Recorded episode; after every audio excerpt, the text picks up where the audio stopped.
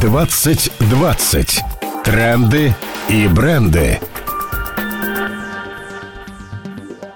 Предтечей демократии на деревне в 2020 году стал Виталий Наливкин. Это выдуманный герой, руководитель выдуманного исполнительного комитета Уссурийска. Чиновника играет местный житель, который актером никогда не был. И вот постановочные ролики, сделанные в виде пародий на сюжеты теленовостей, стали набирать миллионные просмотры. О Наливкине заговорили федеральные каналы. Он в стиле «все говорят, а я делаю» показал, как нужно решать народные проблемы проблемы. Например, в одном из районов Уссурийска из кранов действительно течет ржавая вода. Наливкин приезжает и полностью перекрывает воду. Ржавая вода из кранов больше не течет. И никакая не течет. Но проблема решена? Решена. Это Дальний Восток, где не так давно протестным голосованием избрали хабаровского губернатора Сергея Фургала. И когда его в этом году арестовали, а в регионе начались протесты, Виталий Наливкин, конечно же, приехал в соседний Хабаровск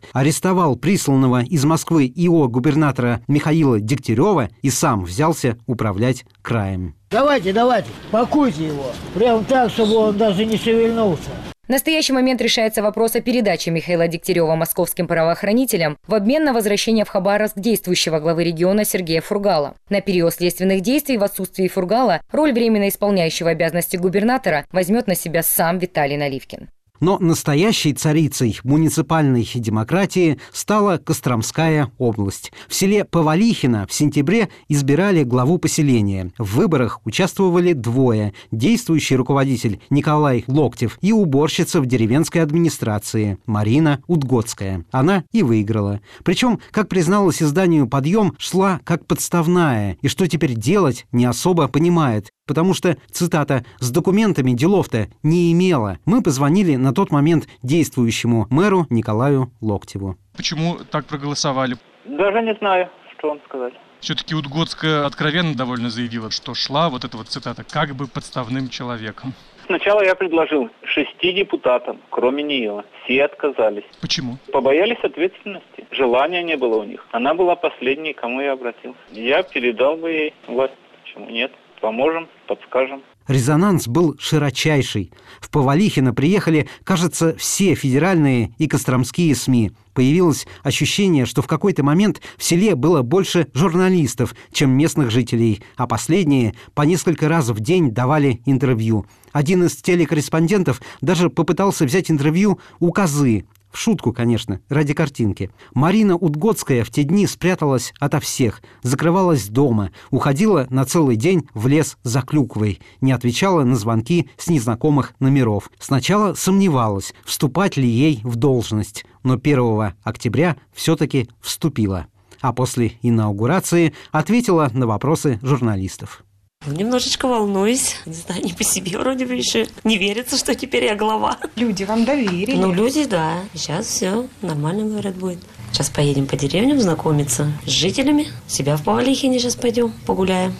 Все покажем. А у вас, кстати, есть пожелание, чтобы вас называли Марина Викторовна? Или вы можете для а, сельских и Маринка, привет, остаться? Ну, да. То есть нет амбиций, нет, чтобы перешли нет, все на официоз? Нет, нет. Как бы общались, как раньше, так же пусть все остается. Дальше в Повалихине было еще много событий. Туда приезжала Ксения Собчак. Были сообщения, что от нее Удгодская заразилась коронавирусом. Это опровергли. Потом писали, что бывшая уборщица решила все-таки отказаться от должности, потому что тяжело и не справляется. Но ее отговорили, и она продолжает управлять Повалихинским сельским поселением. И, кстати, став чиновницей, Марина Викторовна все-таки немного изменилась, рассказывал нам старший корреспондент российской газеты Антон Валагин. Через несколько дней я попытался ей позвонить, чтобы задать еще несколько вопросов, и она меня уже так, как глава, оборвала. То есть она сказала, извините, разговаривать некогда, надо работать, давайте позже. То есть в этом произошла перемена. А так вот, как человек, она, мне кажется, как раз из тех, кто сказал, сделал. В первоисточнике это пацан, ну, женщина это лучше получается.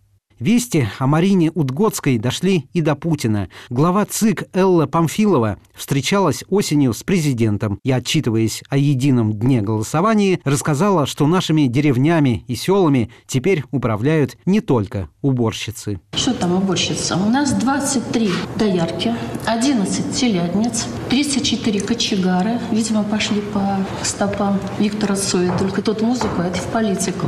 Два кузнеца, 24 охотоведа, 11 чебанов. Это вот рабочие профессии все. Кстати, в другом Костромском районе, Сусанинском, по которому Иван Сусанин водил поляков, выборы выиграл шофер. К вышеперечисленным профессиям стоит добавить еще одну – сторож.